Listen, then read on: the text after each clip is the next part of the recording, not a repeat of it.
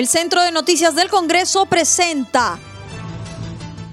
las últimas noticias del Parlamento Nacional, una producción de la Oficina de Comunicaciones.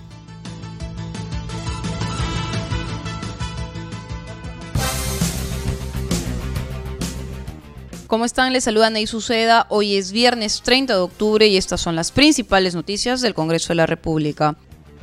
Congresistas se pronuncian por informe que indica que el presidente de la República habría infringido principio de neutralidad sobre elecciones.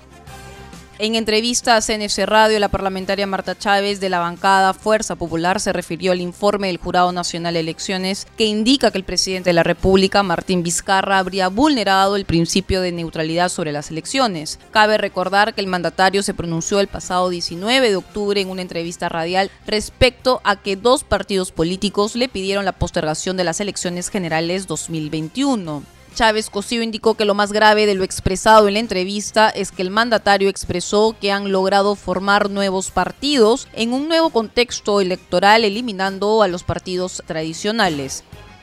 Lo más grave viene luego, en esa misma entrevista, cuando él dice y lo señala la resolución, el informe este, porque no es solo una resolución, sino es un informe de fiscalización, eh, en el sentido de que el señor Vizcarra lo que dice es que ellos han logrado ya generar un nuevo nuevos partidos, o sea, un nuevo texto, eh, un nuevo contexto electoral, eh, eliminando o, eh, incluso se refiere a partidos que eran añejos, partidos que eran este, y, despotrica contra partidos supuestamente que no son los partidos pues que, que sabemos todos, son partidos auspiciados o con candidaturas auspiciadas del gobierno. Por su parte, el legislador Omar Chejade de Alianza para el Progreso consideró adecuada la resolución del organismo electoral y pidió sanciones para el mandatario por interferir con el proceso electoral. Es adecuada, habrá que ver si se confirma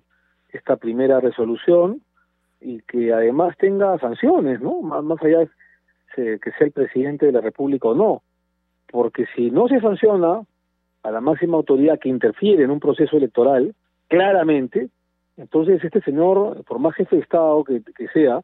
va a continuar, eh, digamos, interfiriendo, tratando de torcer la voluntad,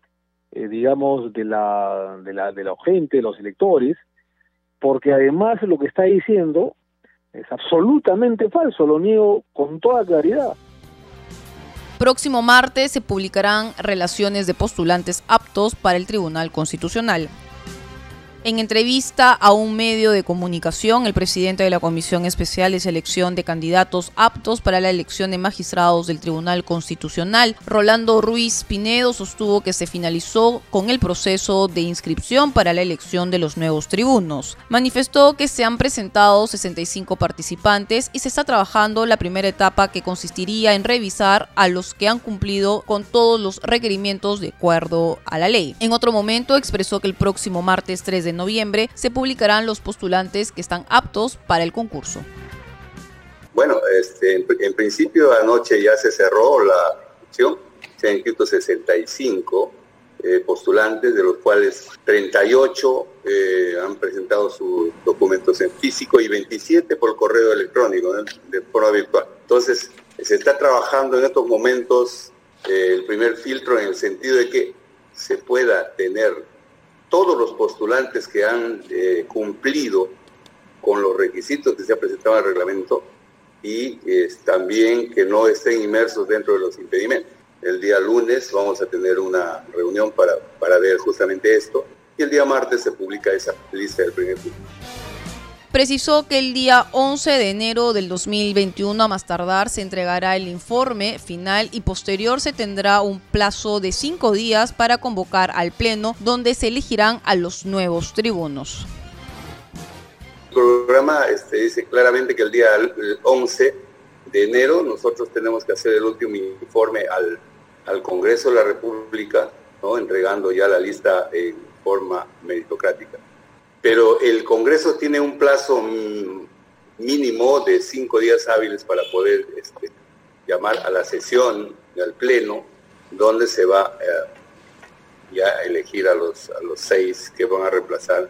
a los tribunos que ya cumplieron su, mandato, digamos.